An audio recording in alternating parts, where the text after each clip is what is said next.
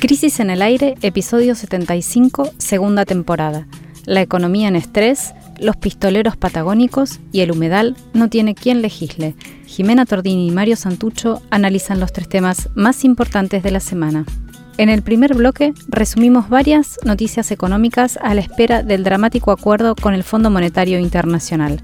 Tensión en el Banco Central, cambio de agenda en el oficialismo y la pregunta por las alternativas prohibidas. La segunda noticia clave de la semana nos lleva a la Patagonia, donde otra vez un joven mapuche fue asesinado por la violencia propietaria cada vez más racista y prepotente. De Bullrich a Fernández, una transición del Estado represor al Estado ausente. En el tercer capítulo nos preguntamos por la ley de humedales y analizamos el incierto destino de varias normativas que esperan ser aprobadas por un Congreso donde los aires ya cambiaron luego de la elección de medio término. Bienvenidos a Crisis en el Aire.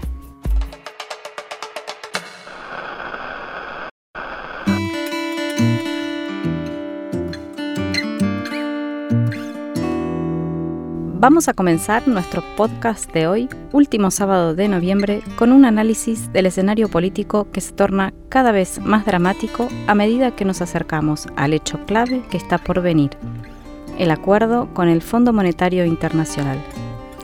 Esta semana se conocieron algunas noticias y hubo varias operaciones que tomadas en sí mismas parecen inconexas, pero están ligadas por una lógica que trataremos de desentrañar en este primer bloque de Crisis en el Aire. Vamos a empezar por el lunes, para ser ordenades. El lunes, el empresario Gerardo Ferreira uno de los principales accionistas de electroingeniería, que ustedes recordarán o tal vez no, es una empresa cordobesa ligada al rubro energético.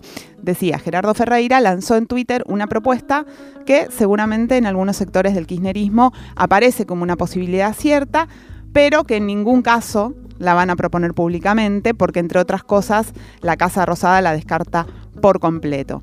Por sus afinidades ideológicas con el oficialismo, la idea tuvo una repercusión llamativa, ya que fue levantada por los medios más grandes, que son los medios opositores. Pero, ¿qué, es lo que dijo Ferreira entonces?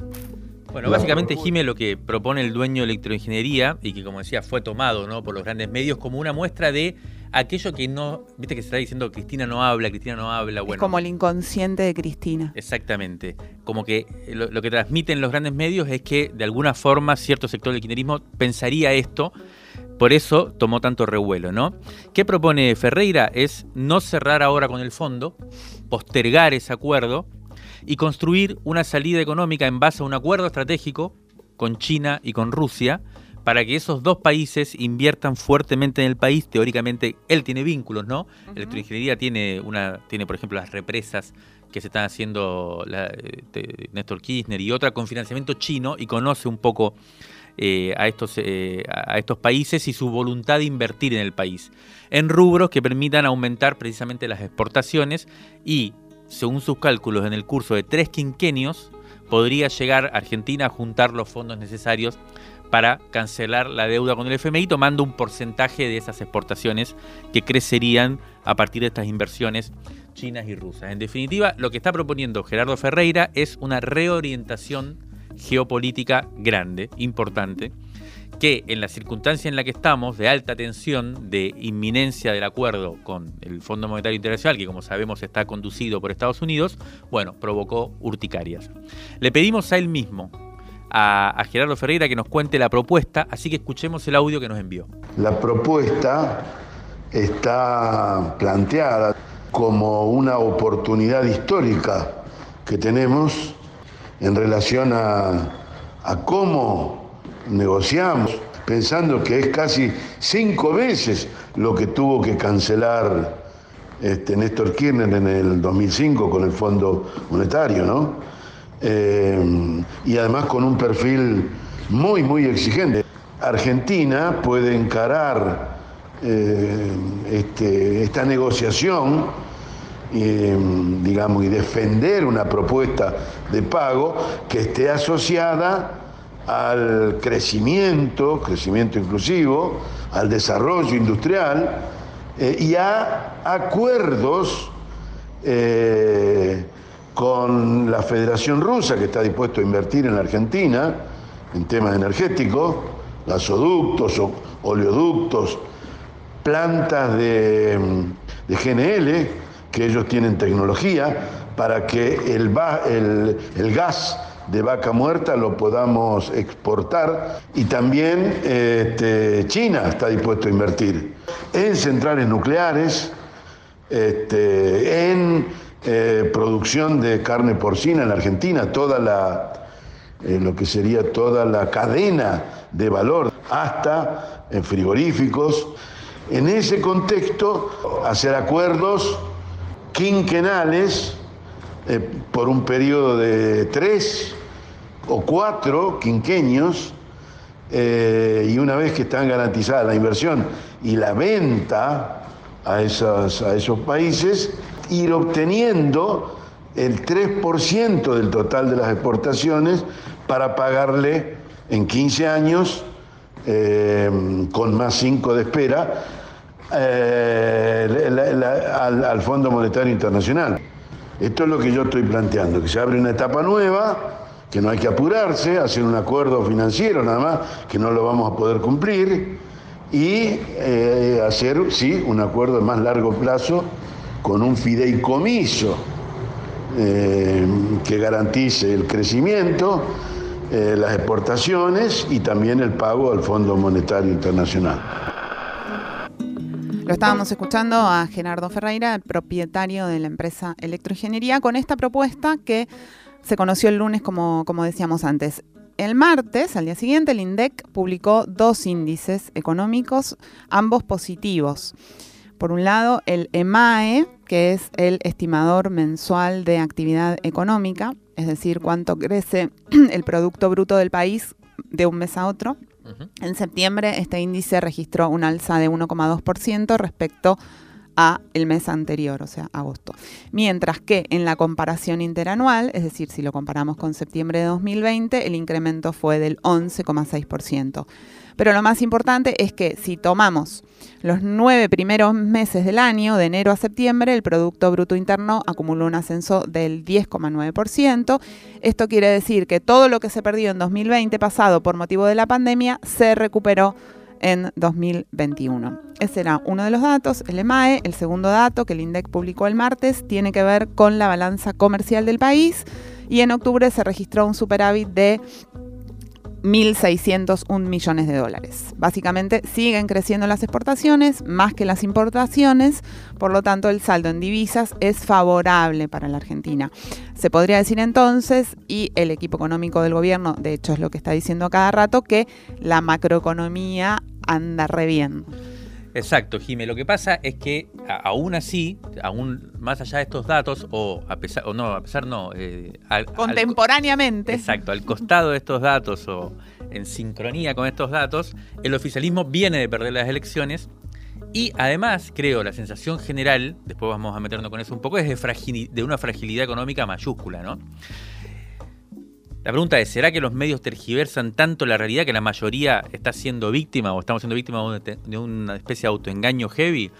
Bueno, seguramente los medios hacen lo suyo, meten todo el tiempo la púa, pero nosotros solemos creer que no, solemos creer que la gente sea, sea boluda, digamos. Así que habría que buscar otras razones adicionales para entender por qué, si los números de la macroeconomía dan bien, la sensación es que no estamos tan bien. Ayer justo llegó un informe bien interesante de Claudio Lozano, que siempre llegan los viernes, eh, que dirige, Claudio Lozano dirige el Instituto de Pensamiento y Políticas Públicas, parece que nos lo envía precisamente para que lo citemos en este programa, y es director además, Claudio Lozano, del Banco Nación, donde propone un argumento bastante convincente. El, el informe en realidad está pensado para entender por qué se perdieron las elecciones de medio término. Según su análisis, a partir de números publicados también por el INDEC en las últimas semanas, relativos en este caso a la distribución del ingreso, la transferencia de recursos del conjunto de los trabajadores hacia las ganancias, hacia el rubro ganancias empresarias, durante los últimos 15 meses, o sea, durante toda la pandemia, es de 5,3 billones de pesos, lo cual equivale a 56 mil millones de dólares. Eso significa, según sus cálculos, una transferencia de los laburantes al capital de nada menos que el 11,3% del PBI. ¿Cómo lo hicieron? ¿Cómo se generó esta transferencia? A través del aumento de precios, que es el gran tema de debate también durante estos días y estas semanas. Moraleja, y para simplificar, la economía se está recuperando efectivamente, pero con un aumento de la desigualdad que espanta.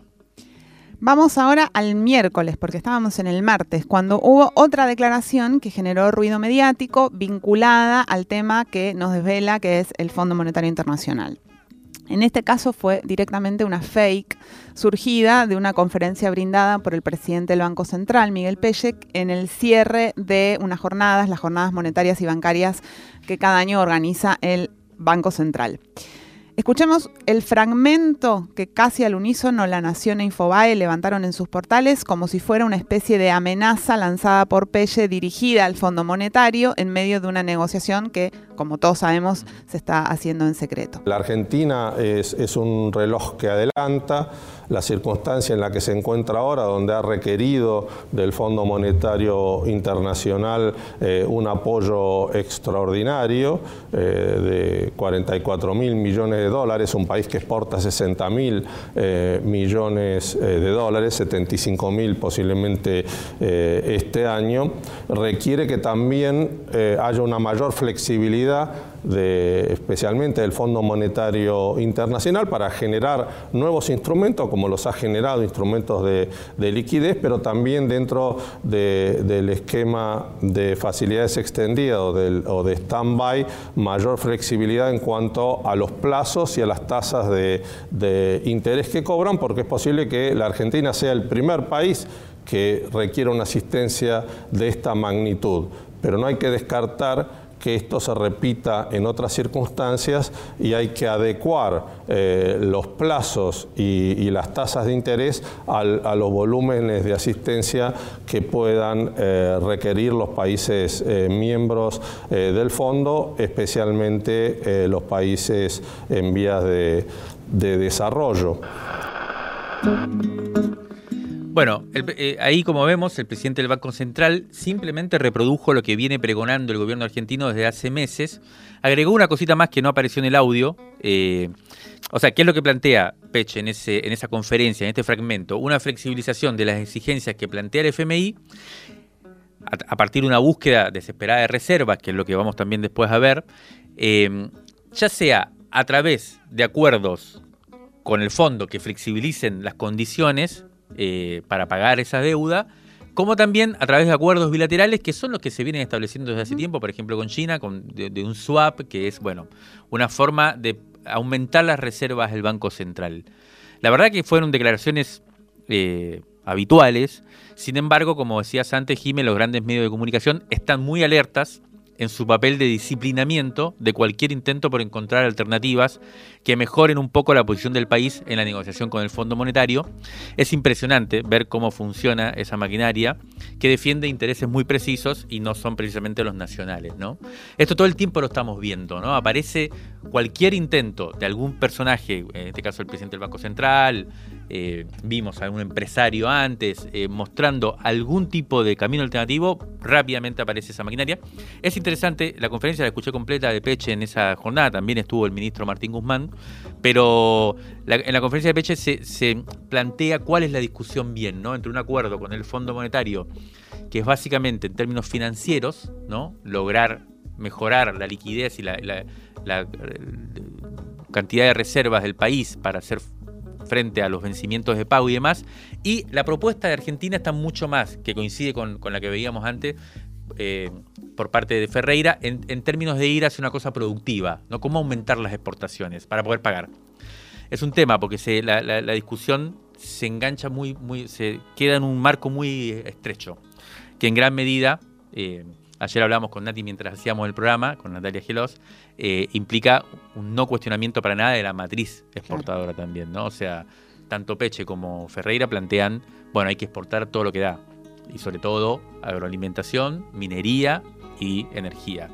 Es un tema. Sin embargo, bueno, ese mismo día a la tarde el Banco Central oficialmente tuvo que emitir un comunicado desmintiendo la opereta de los medios Tanto La Nación como Infobae nos comentaban ahí en el Banco Central, modificaron ligeramente sus artículos, dando cuenta de que había sido casi una fake, pero obviamente ya eh, había circulado por todos lados, así que así funciona el mecanismo como sabemos. El mismo miércoles a la noche fue el turno de Sergio Massa, presidente de la Cámara de Diputados y representante de lo que podríamos llamar la centroderecha en el oficialismo. ¿Por qué lo decimos? Ahora vamos a explicar. En un acto por el Día de la Construcción, Sergio Massa hizo una jugada que muestra, bueno, esto, cuál es la orientación que él está proponiendo para esta nueva etapa del Frente de Todos. y esta orientación es una alianza sin fisuras con el sector empresarial, que como veíamos antes, viene juntando la empala desde que comenzó la pandemia, incluso si eso implica sacarle derechos a los sectores medios y bajos. Incluso esa alianza si implica sacarle derechos a los sectores medios y bajos. Por ejemplo, escuchemos cómo Sergio Massa anunció que la ley de alquileres va a ser modificada para la desazón de las asociaciones de inquilines que la impulsaron. Y trabajamos en coordinación con el Ministerio de Economía para que de alguna manera en los próximos meses tengamos esa ley que le dé la posibilidad al ciudadano de acceder al crédito hipotecario y al desarrollador y al constructor de poder trabajar junto con el sistema financiero apalancado, multiplicando la inversión. Y en paralelo también tenemos una segunda deuda pendiente. En el gobierno anterior, el Congreso sancionó no con mala fe, sino buscando una solución a un problema, una ley que fracasó, la ley de alquileres, que pretendía asegurar a inquilinos y propietarios y terminó disminuyendo la oferta, retrayendo la posibilidad de desarrollar el negocio y además generando incertidumbre y dificultades para el inquilino. Tenemos también que discutir una nueva ley de alquileres que le dé certeza al propietario y garantías y tranquilidad al inquilino para que el sector pueda desarrollar libremente ese emprender noble que tienen a lo largo y a lo ancho del país. Bueno, lo escuchábamos a Sergio Massa, todas las eh, versiones indican que va a tomar un protagonismo grande, ahora sobre todo en, la discusión en el Congreso, como sabemos el 10 de diciembre, después vamos a hablar un poco también de eso, pero cambia la constitución de, las relaciones de fuerza ahí y aparece como toda esta impronta mucho más proempresarial, eh, encabezada por supuesto por Sergio Massa, eh, que a su vez cometió un furcio muy raro, eh, muy interesante para analizar, en este audio que decíamos, porque la ley de alquileres se sancionó el año pasado. En este gobierno. Durante Al este menos que este gobierno sea el gobierno anterior. Hay como una confusión. en su anuncio tan eh, bueno solícito con, respecto a, en este caso, a los empresarios de la construcción, el miércoles dijo, como estábamos viendo, el gobierno anterior se sancionó una ley. Bueno, fue el año pasado, así que eh, como decía Jiménez, hay que ver qué, qué, gobierno es el que se está iniciando para Sergio Massa. ¿no? Hubo una noticia económica más importante, así terminamos este rápido panorama económico intentando eh, articular cuál es el sentido de lo que viene sucediendo a la espera del gran acuerdo con el Fondo. Eh, fue sobre el cierre de la semana, fue el jueves, y se está comentando por todos lados que el Banco Central, de vuelta, prohibió la compra en cuotas de servicios turísticos en el exterior. ¿Qué quiere decir esto? Que no se puede pagar más, no se puede comprar más pasajes, reservan hotel y lo que sea de servicios turísticos en el exterior eh, en cuotas eh, a partir de, ya del, del viernes, inclusive. Claro, que era el Friday. Es claro, el Black Friday. En, donde se esperaba que mucha gente comprara y por lo tanto se salieran muchos dólares. La verdad que fue un escándalo, ¿no? Eh, en gran medida afecta a un sector de la clase media que, que contaba con esta posibilidad de irse afuera a través de las cuotas. Eh, es una clase media que está golpeada por la, por la crisis. La pregunta que queda en este caso es si el gobierno no puede sacar los dólares de otro lugar, quizás de los grandes jugadores, en vez de este, de este sector, eh, pero a su vez es bastante lógica por dos cuestiones. Primero, por que eh, el pago en, en, cuotas de esos dólares era un beneficio muy grande para las agencias turísticas, porque eso lo paga el Banco Central. Claro, es un subsidio a las empresas turísticas. Exacto. Entonces no es que se evita la posibilidad de, comprar, pero no se puede hacer en cuotas, o por lo menos no de la forma que estaba eh, beneficiándose las agencias de viaje en este caso. por un lado. Y por otro lado, bueno, lo que dijeron, nos comentaban desde el Banco Central es que es una, un egreso importante de divisas. 5.700 millones de dólares calculan que por año se fuga, digamos, del país por este concepto. Solo en enero, que es el mes más complejo, por supuesto, 800 eh, millones ellos estiman que se podían ir del sistema en un momento complejo. Sí, se criticó como bastante diciendo que era una, pavada, ¿no? Como que se estaba cortando algo que no era significativo, pero sí es significativo. Lo que pasa que no se pudo explicar del todo bien tampoco, ¿no? E, estas son cifras que no se conocen del todo, porque entre otras cosas tienen que ver con la posibilidad del gobierno de hacer política cuáles son las reservas reales que tiene hoy el Banco Central. Yo escuché eh, incluso economistas del gobierno que dicen que son 3.000 millones, está entre 3.000 y 4.000 millones. Solo en enero por este concepto se pierden 800 millones. O sea, esto quiere decir que la cosa está finita, se está discutiendo de manera muy finita y como sabemos de vuelta, ahí está el, el acuerdo con el fondo como horizonte que marca toda esta discusión. Crisis en el aire. Análisis político en movimiento para tirar del hilo de la coyuntura. Crisis en el aire. De la tinta a la conversación.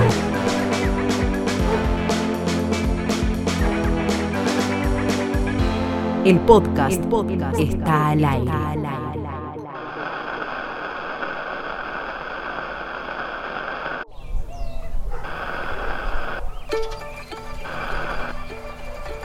El domingo 21 de noviembre, Elías Garay, un joven mapuche de 29 años, fue asesinado con un tiro en el tórax. Él y Gonzalo Cabrera estaban dentro del predio que la comunidad mapuche Lof Kemkemtreu recuperó, en la zona de Cuesta del Ternero, en la provincia de Río Negro. Gonzalo, de 26 años, recibió dos balazos pero sobrevivió. El asesinato no adquirió ribetes de escándalo, pero sin embargo devela tramas profundas que caracterizan a los conflictos actuales y por eso es el segundo tema de nuestro resumen semanal. Los hechos son el jueves 25 lo que fue pasando durante la semana, ¿no? Decía, el, asesinato fue el domingo 21 de noviembre, el jueves 25, Diego Rabacio y Martín Feilber fueron detenidos como sospechosos de los disparos a Elías y a Gonzalo. Habían intentado escapar yéndose para la provincia de Chubut. Finalmente Rabacio fue apresado en Esquel y Feilberg se entregó en Comodoro Rivadavia. La investigación judicial los localizó por las declaraciones de algunos testigos que, entre otras cosas, dijeron que habían visto un auto de color rojo, más las imágenes de las cámaras de vigilancia que, en las rutas detectaron ese vehículo.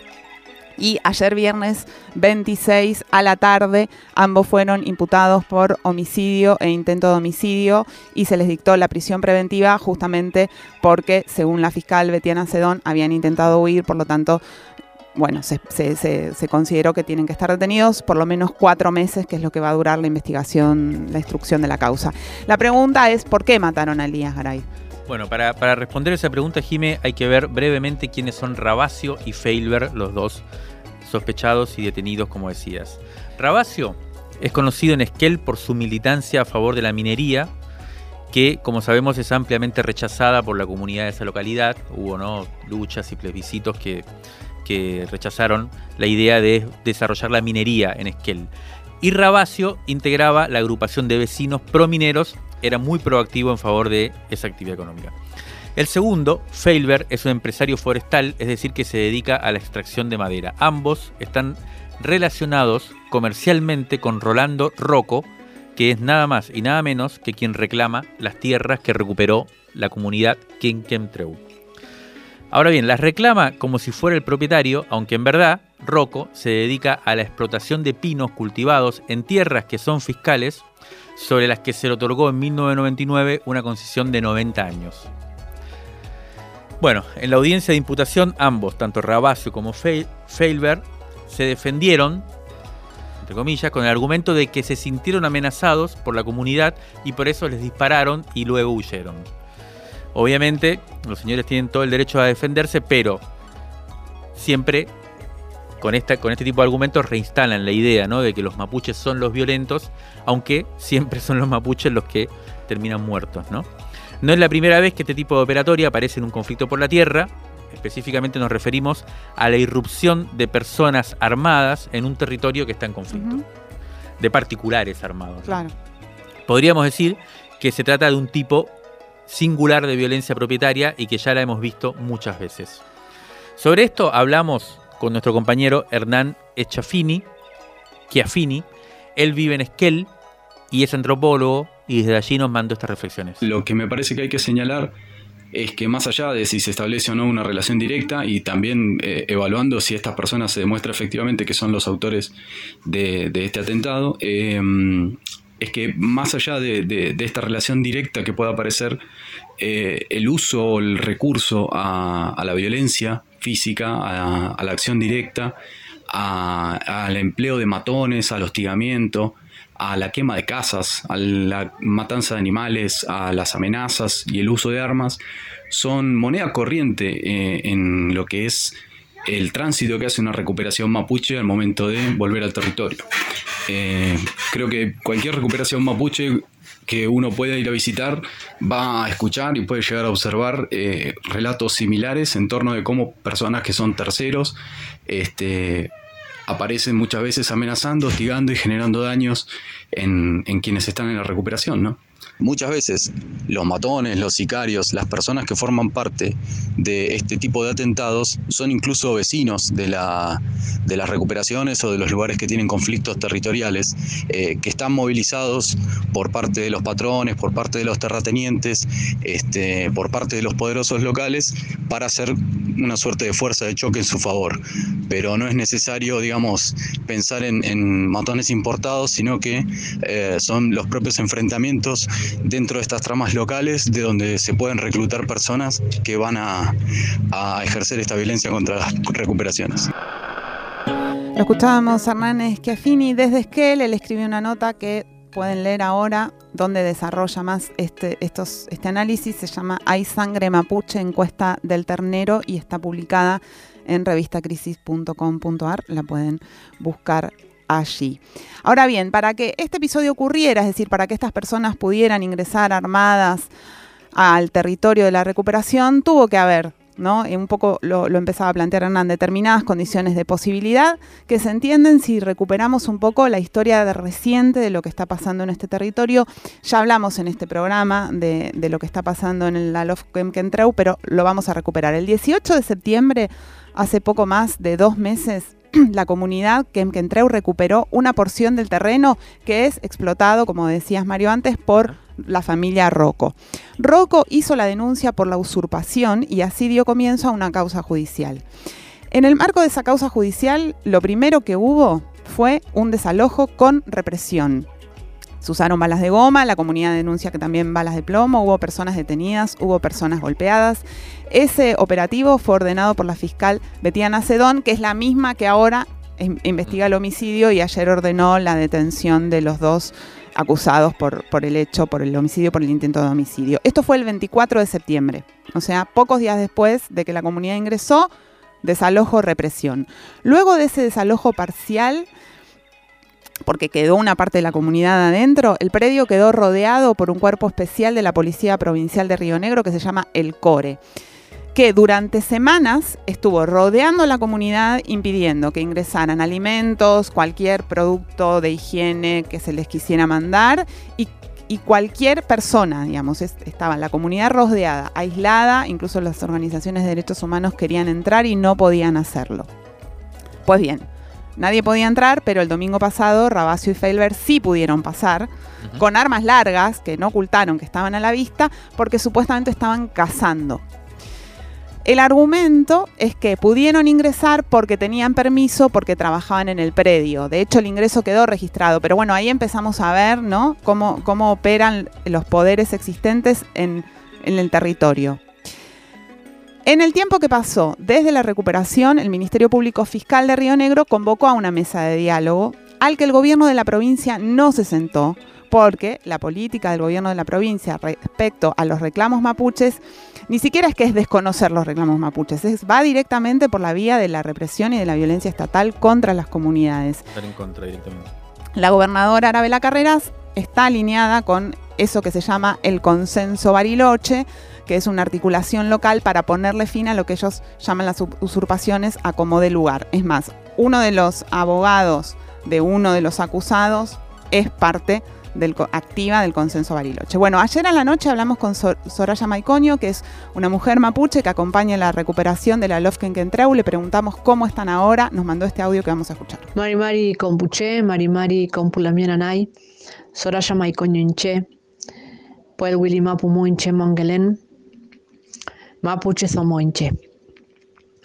Mi nombre es Soraya, soy una mujer mapuche que acompaño el proceso de recuperación territorial del Love Kem Kem Treu, la justicia de una manera bastante extraña para nosotros, ¿no? que no estamos acostumbrados.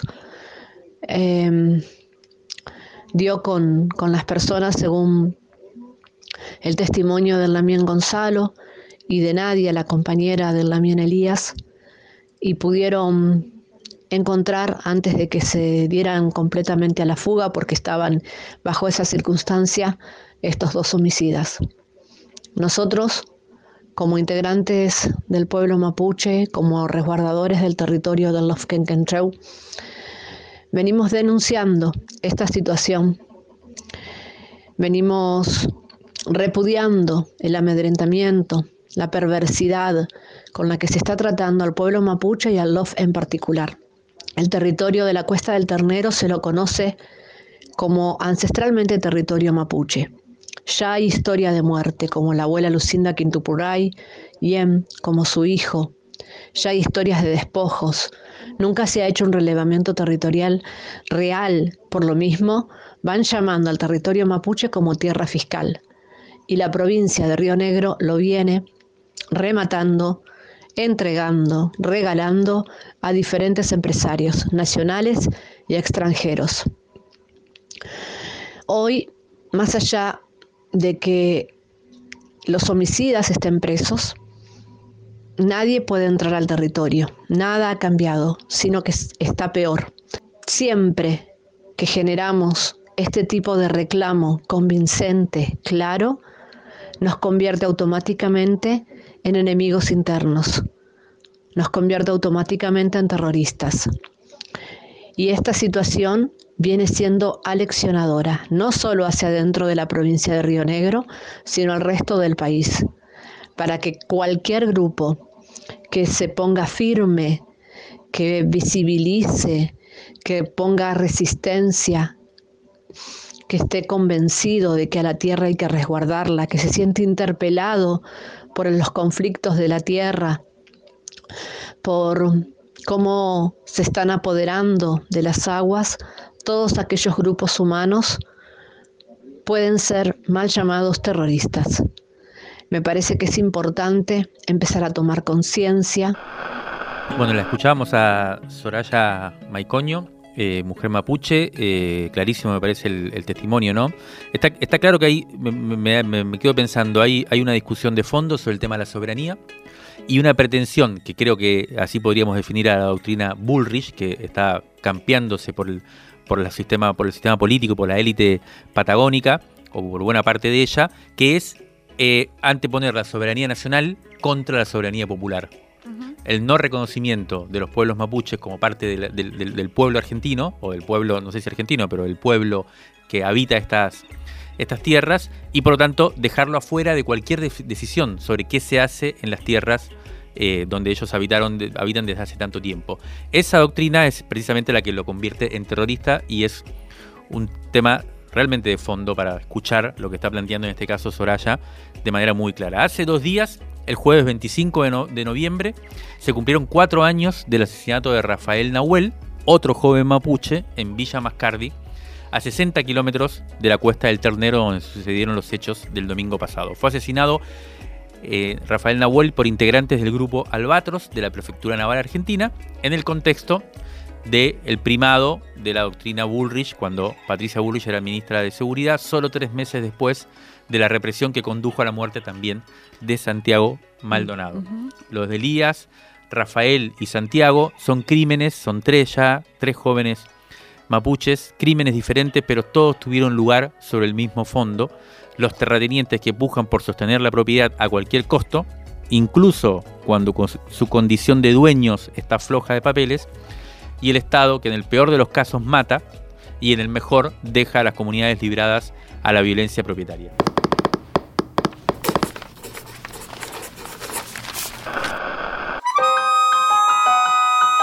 Crisis en el aire. Resumen crítico en movimiento. Para tirar del hilo de la coyuntura.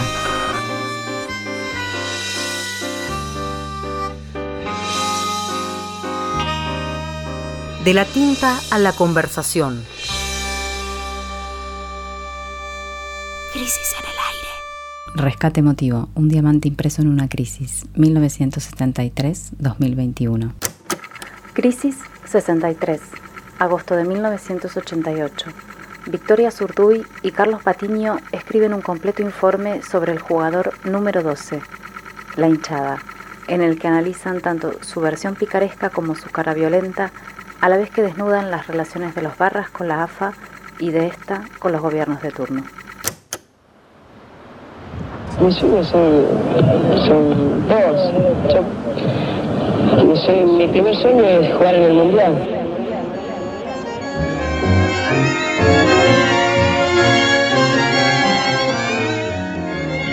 Lo primero fue la pelota, el potrero y dos equipos que defendían un barrio.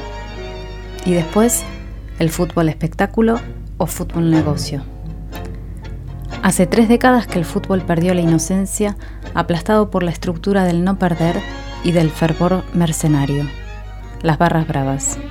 Bien podrían ser las barras bravas un síntoma de atomización de la sociedad porque su única ideología dominante es la posibilidad del ataque externo. Todos los demás son enemigos. Fuera del terreno de las especulaciones, el alejamiento de las mayorías de las canchas es testimonio del repudio popular hacia la violencia de las barras bravas.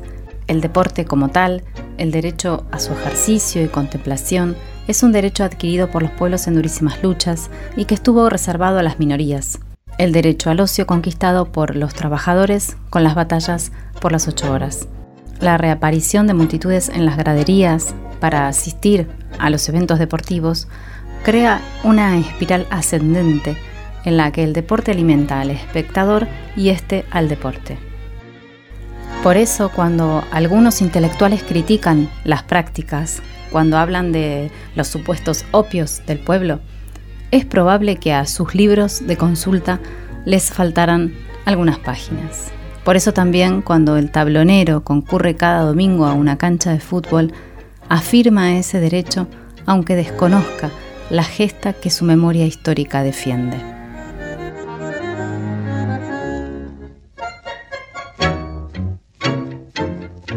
Victoria Azurduy y Carlos Patiño son periodistas. En uno de los recuadros de la nota, otro periodista, Mario Weinfeld, hace honor a la creatividad de los muchachos del tablón. Quiero apenas tentar, dice, una antología de memoria de los cantitos de la cancha.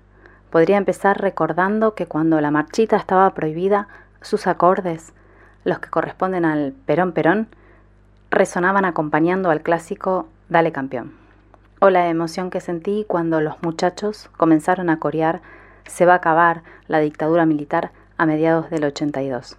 Y en lo de enaltecer apellidos, no puedo omitir el homenaje sincero de los hinchas de Argentinos Juniors a Maradona cuando éste vestía aún su camiseta. Maradona no se vende, Maradona no se va, Maradona es del barrio, del barrio La Paternal.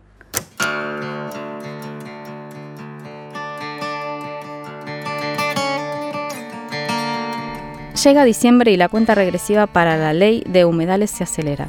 Esta semana, para impedir que pierda estado parlamentario y reclamarle a la Cámara de Diputados de la Nación que de media sanción al proyecto después de años de cajoneo, hubo un tuitazo generalizado que intentó darle visibilidad al tema de mano de las más de 380 organizaciones que integran la multisectorial que impulsa esta ley. Este es el tercer tema de nuestra semana.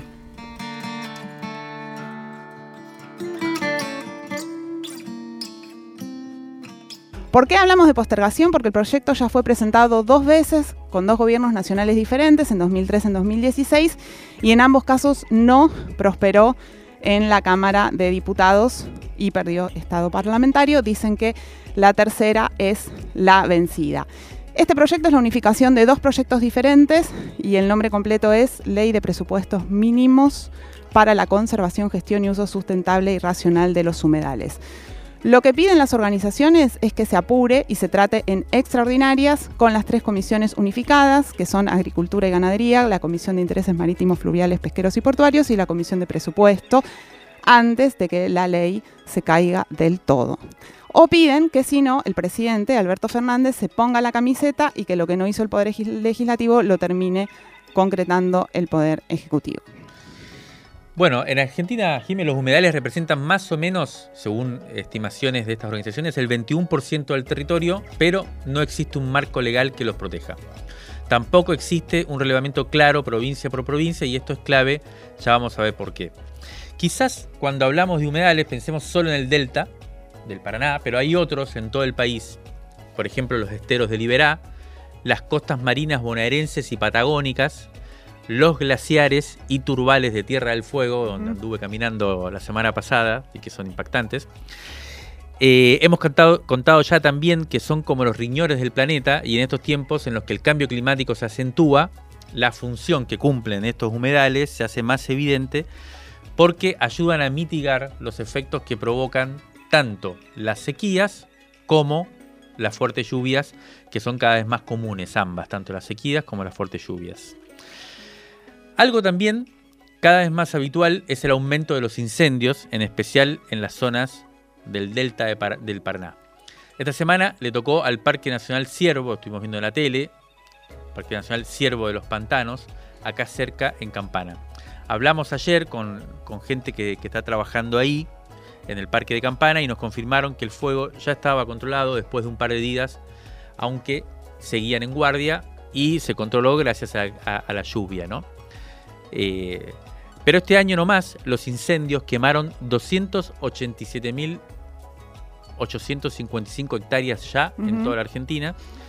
Una pérdida de territorio eh, que es una de las causas por la que tomó más fuerza el reclamo de esta ley de la que estamos hablando, que es la ley de humedales, en especial el año pasado cuando apareció con mucha fuerza en los medios el, el tema de los incendios. ¿no? Si es tan clara la importancia de esta ley, ¿por qué no sale? Un detalle no menor, nos marcaban ayer desde la Fundación Humedales, es que el proyecto está trabado en la Comisión de Agricultura y Ganadería. Le preguntamos, por eso, a Ivo Perrugino, integrante de la multisectorial de Humedales, cuáles son las piedras en el camino y desde Rosario donde está Ivo, nos contó lo siguiente. El proyecto de ley de humedales tiene la particularidad que es una ley en la que confluyen muchos lobbies en contra.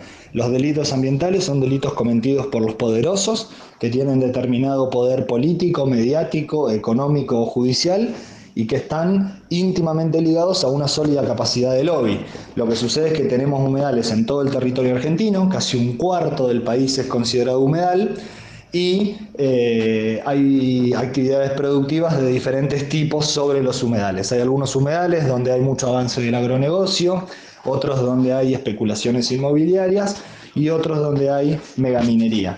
En ese sentido, eh, lamentablemente dentro del Congreso están escuchando más a todos estos lobbies que están en contra del proyecto de ley porque quieren seguir adelante con sus negocios particulares, llenando sus cuentas bancarias de dinero y destruyendo la casa común que básicamente nos da eh, salud, aire y agua a todo el resto de la población. En ese sentido, por eso estamos peleando por una ley de humedales, pero también está bueno aclarar que la ley de humedales no es el objetivo final de la multisectorial, porque no tenemos confianza ciega en las conquistas legales, porque sabemos que no producen transformaciones automáticas, pero sí nos permitiría tener un marco legislativo que regule las actividades, porque si el Estado no regula, el mercado destruye. La ley de humedales no es una ley prohibitiva, no busca prohibir las actividades productivas, lo que busca es regularlas, que las actividades productivas se tengan que adaptar a las características ecológicas y no al revés. Es decir, que la producción esté al servicio de la multiplicación de la vida y no de la multiplicación de las ganancias que encima después son mal distribuidas.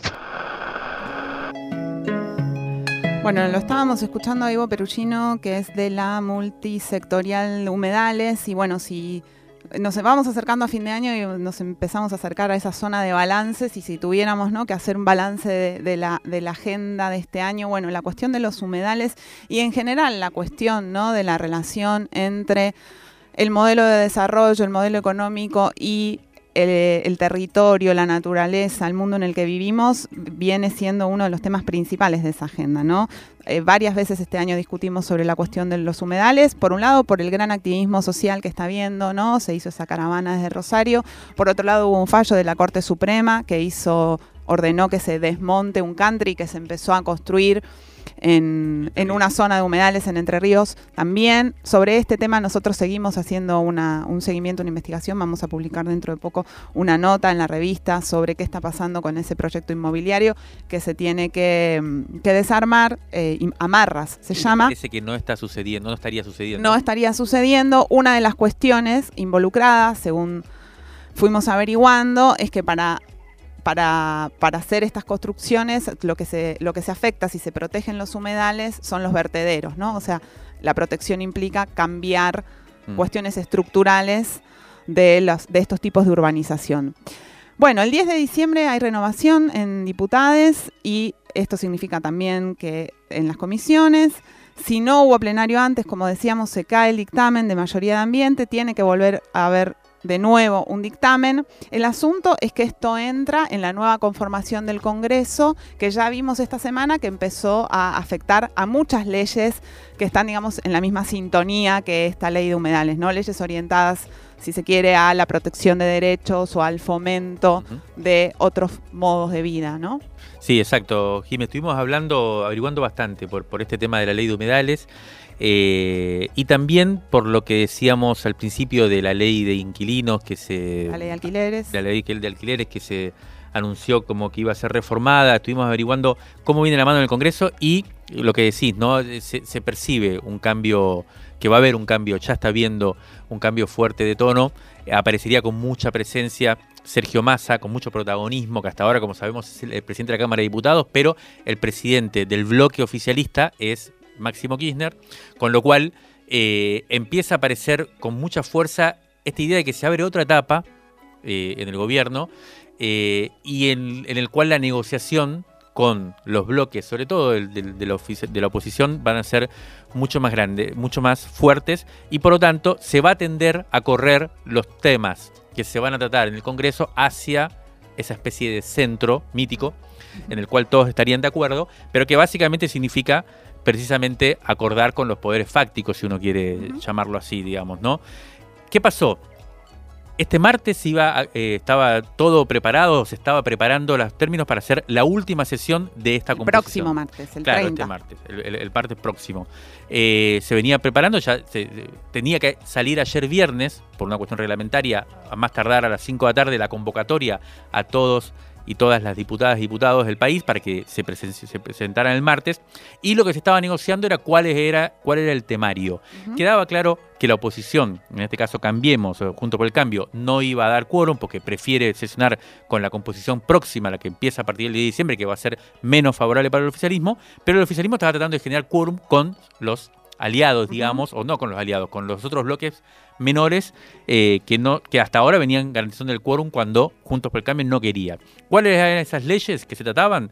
No tanto la ley de humedales, que como decíamos falta todavía por, por adelante, sino otras tres o cuatro, pero, fundamentalmente tres que eran bien importantes para varios grupos sociales distintos. Una, la, la regulación de la producción de cannabis con fines medicinales, uh -huh. que parece que había acuerdo, consenso, incluso conjunto por el cambio, pero como no, hay, no va a haber sesión, y esa es la noticia, no, va, no se va a tratar. La otra, el llamado Procrear Rural, que es la ley de tierra presentada por la UTT, Unión de Trabajadores de la Tierra, eh, y que implica una serie de mejoras para los productores de, del otro campo, como le llaman ellos, a los productores, eh, a los pequeños productores y a los productores de la economía popular, tampoco se va a tratar. Y la ley de envases, que era la gran, el gran problema que estaba en discusión, propuesta por el MTE, digamos, o por, bueno, no, propuesta por el MTE, pero reivindicada por los movimientos trabajadores excluidos, por, lo, por los cartoneros y cartoneras, y que eh, generaba una discusión con las empresas porque tiene que ver con los envases de los productos que a partir de ahora tenían las empresas que hacerse cargo un poco del reciclado o de producir envases ecológicos, digamos, si se quiere.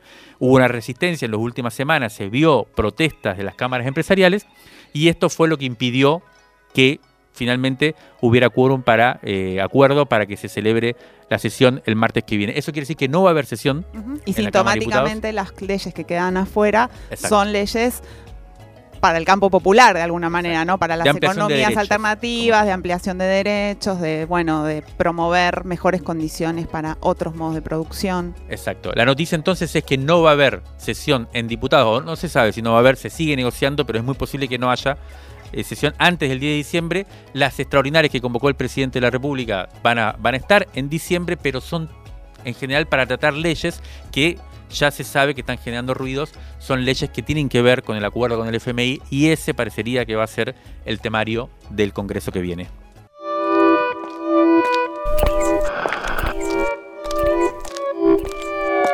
Crisis en el aire. Revista Sonora Transmedial. De la tinta a la conversación. Crisis en el aire. Esto fue Crisis en el aire. Hasta la semana que viene.